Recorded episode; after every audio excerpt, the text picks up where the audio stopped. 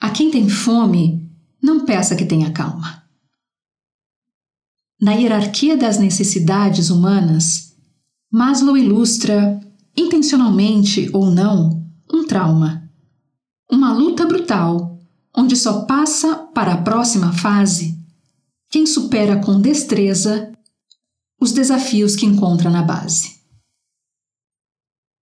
Ainda que no alicerce piramidal estejam o primário, o fisiológico, aquilo que deveria ser um direito de todos e não o é, não são poucos os que lutam desprovidos do essencial.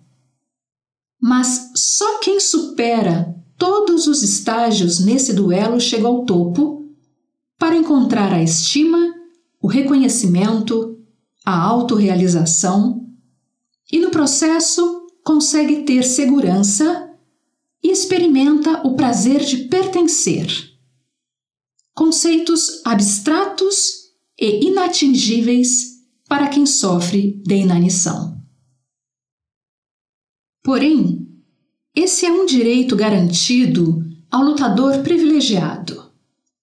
E a quem julgue o coitado, o indivíduo sem sobrenome, com sede de sustento e esperança, como um adversário igual, sem garra e motivação para alcançar o patamar mais elevado. Sem nunca ter entendido a regra que diz que quem tem fome tem pressa pois nunca precisou sentir na pele o peso que se impõe com a verdade essa, que estabelece que primeiro o alimento precisa saciar a fome do corpo, para que brote o desejo de lutar para alimentar os anseios da alma.